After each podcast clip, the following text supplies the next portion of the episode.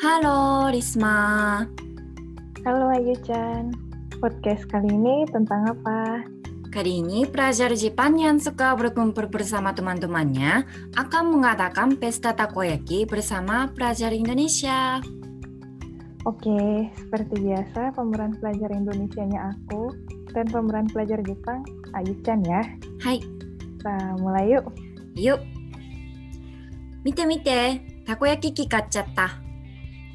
わあ、本当だ。私、たこ焼きを焼くのは初めて。実は私も初めて。でも、誰でも簡単って書いてあるから大丈夫。はは本当かなとにかくやってみよう。まず、たこ焼き器を温めて、油を敷いて、種はこれだね。具はタコと天かすあとはチーズとソーセージとキムチがあるよタコだけじゃないんだね。そうそうせっかくのパーティーだからあもうたこ焼き器が温まったみたいだよ私が種を入れるね。ありがとう私ここにタコを入れるよここはチーズ、こっちはソーセージ。ちょっと待ってからひっくり返す。リスマちゃん上手やったーほら、あゆちゃん、急がないと焦げちゃうよ。Selanjutnya kosakata yang perlu diingat adalah 焼く memanggang, 温める menghangatkan, 温まる menjadi hangat, 油 minyak, タコ gurita, 種 adonan takoyaki, 具 bahan-bahan, ひっくり返す membalikkan, 急ぐ segera, 焦げる。 gosong. Bagaimana teman-teman? Apa percakapan tadi cukup mudah dipahami?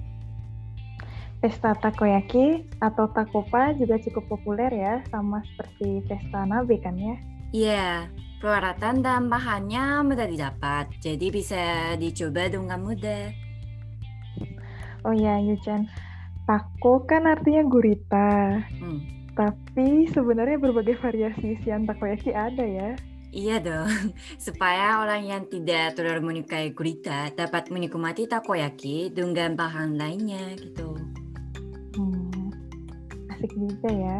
Hmm, Kalau kamu pernah mengadakan takopa nggak? pernah dong, tapi aku mengadakan takopa eh, dengan keluarga ya, eh, waktu aku masih kecil banget. Oh, ya, kalau Ayuchan paling suka isian apa? Kalau aku sih ya paling suka yang berisi gurita ya taco. Ya, Biasa banget ya. Tapi itu paling e- enak sih emang. Hmm. Hmm, pasti enak ya. Hai. Oh ya, btw kalau nabipa kan biasanya diadakan saat musim dingin. Kalau takopa biasanya kapan? Kalau takopa biasanya diadakan mm, sepanjang tahun sih. Hmm, Kapan aja gak apa-apa. Panjang tahun ya. Hai. Hmm, tahu. Oh ya, kalau beli takoyaki di suatu toko gitu harganya berapaan sih?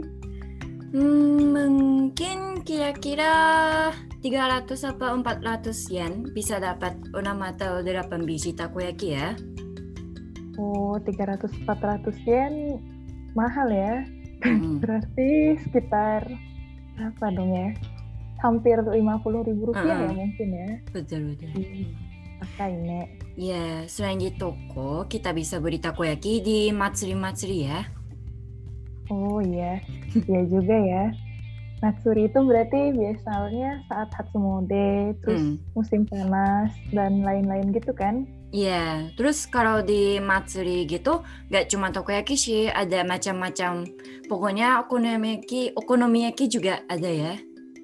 Hmm, berarti nggak cuma takoyaki aja ya kalau di Matsuri. Ya, macam-macam. Oke. Jadi makin pengen makan takoyaki nih, Coba buat sendiri ya, gampang banget loh. masa sih? Untuk karena Hantu desu. Oke deh, podcast kali ini sampai di sini dulu ya. Oke, teman-teman semangat belajar bahasa Jepangnya ya. Belajar sama aku aja di Kepo Jepang. Terima kasih ya udah selalu mendengarkan podcast Kepo Jepang. Arigatou gozaimasu. Arigatou gozaimasu. Bye bye. Bye bye.